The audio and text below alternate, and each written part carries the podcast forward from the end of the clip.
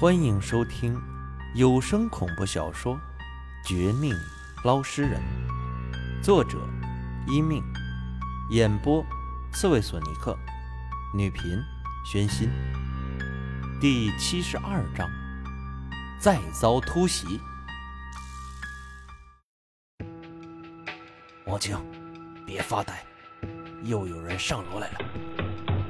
我正为此惊愕连连，身后铁牛轻声叫了一句：“楼下又有人来了。”铁牛一声提醒，甩了过来。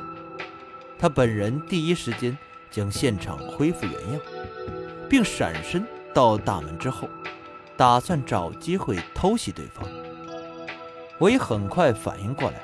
从刚才那种悲痛难料的情绪中醒转，一边听了他的话，摸出斩仙刀，躲到附近的桌子后面，准备侧影；一边通过门缝，远远地瞧了出去，却看到一个令我有些心跳加速的人影。门外来的不是旁人，竟然是秦老八信中提及的钓鱼人。不对，应该是廖姓神秘高手才是。突然来这里做什么？难不成他也想查查秦老八，或者趁他不在，抹杀他可能留给我的一些警告？我心中一震，有些说不出的厌恶感。但想着这些天反转太多，也不该轻易就下结论。于是，这就给门后的铁牛丢了一个眼神，让他不要随便动手，等我出去，和廖姓神秘高手见面再说。如果他是来单纯找秦老八的，谈起怎么对付鬼婴母亲这事儿，那好办，我听他的，继续合作下去，直到能找到他实锤对不起我们的证据为止。如果不是，那我也可以用斩仙刀自保，然后一声口哨，让铁牛闪身出来。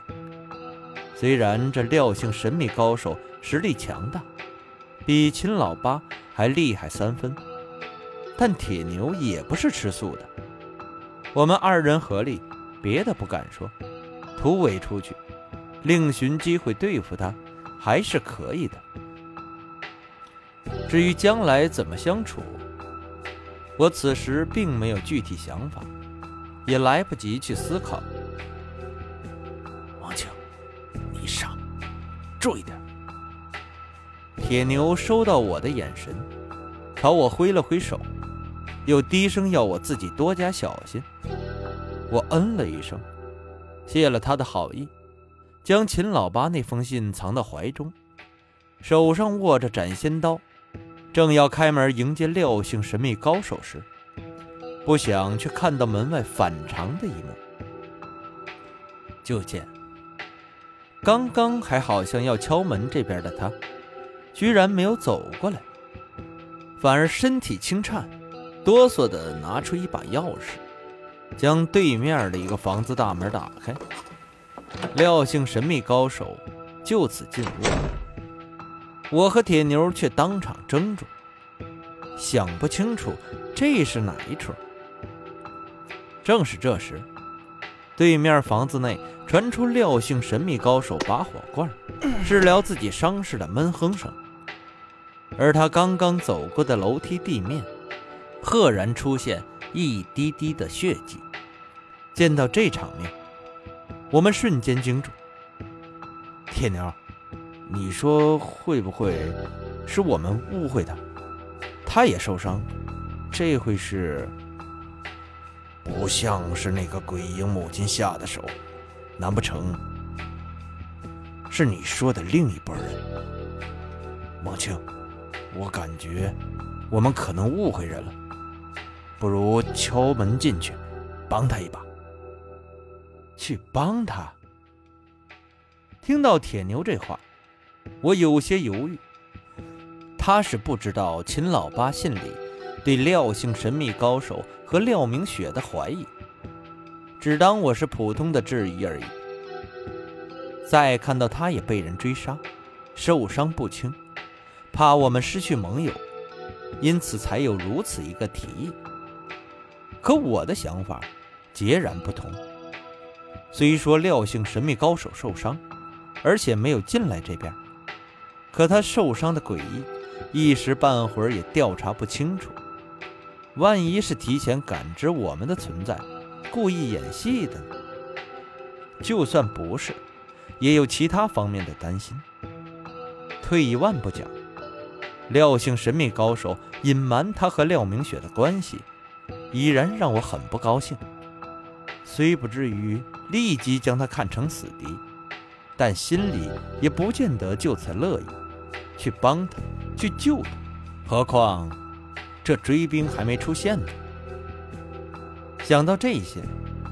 我立即止住铁牛的这种打算，和他低声解释后，这就开门，让铁牛守在廖姓神秘高手的门外，防止他逃走，或者突然反杀我们。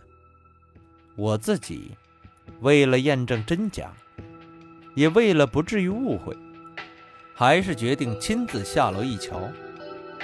见此，铁牛没有多说。凭着他的实力和寒铁之身，藏在角落，不被廖姓高手发现，可能是不行。但是，对方想要从正门逃走或者突破，也不容易。我这边下楼不多久，很快感受到一股肃杀的杀气，从四九城小区门口那边传来。不多时，就见到一伙满脸杀气的壮汉。竟鬼鬼祟祟地朝这边围了过来，心中一震，对廖姓神秘高手的情况有所信任。但为了确保这事儿是真的，也为了打探这些人的底细，我没有直接退回楼上，而是撤退到楼梯间，远远地打量那些人。不打量还好，这一打量，却开始看出一些门道。这些人不是普通的壮汉，普通的杀手，反而像是李庆利那种角色。他们满脸横肉，行动如飞，手上更是提着一些不寻常的西瓜刀。虽然那些西瓜刀被报纸和小包包着，但似乎杀过人，沾染过活人的鲜血。我老远就能感受到其中的阴气鬼气。这都是很新鲜的，而这些人行动之时，十分有规律，互相照应不说，还隐隐有点像李清丽死之前给我说的那些特征：走路不走直路，必须弯路，随时警惕，眼神看似飘忽，实则互相联系，牵一发而动全身。一旦被人偷袭，也可以瞬间反应，全部反杀回去。这个组织这么快就找上门了，还从钓鱼人前辈身上下手吗？不知不觉，我对廖姓神秘高手的怀疑去了大半，对他的称呼也恢复之前那样的亲切。一看这些人分工明确。留下小伴守住大门，其他人分兵两路，一路朝楼上快速又安静的上楼，一路则从旁边最近的大楼爬上去，似乎打算多管齐下，阻止钓鱼人的突围。心下一个哆嗦，不再耽误时间，当即转身上楼。上以我的名义敲门，告诉钓鱼人前辈，楼下的人兵分三路，这次来势汹汹，我们必须马上转移。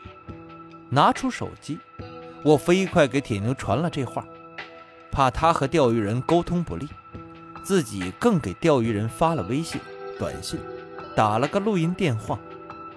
同时，我自己也加快速度上楼。等我到了门前，铁牛倒是成功的敲开门，正和钓鱼人在屋内商量对策。等我进门后，两人一起看了过来。铁牛对我充满信心，钓鱼人面色有些虚弱，竟然没有追究我们为什么现在才通知他，也没有别的表情，反而腾出空，笑着让我当一回领头人。青啊，我们都听你的。他们对我的信任，让我想起之前的事儿，有些汗颜，却也很快的振奋了精神。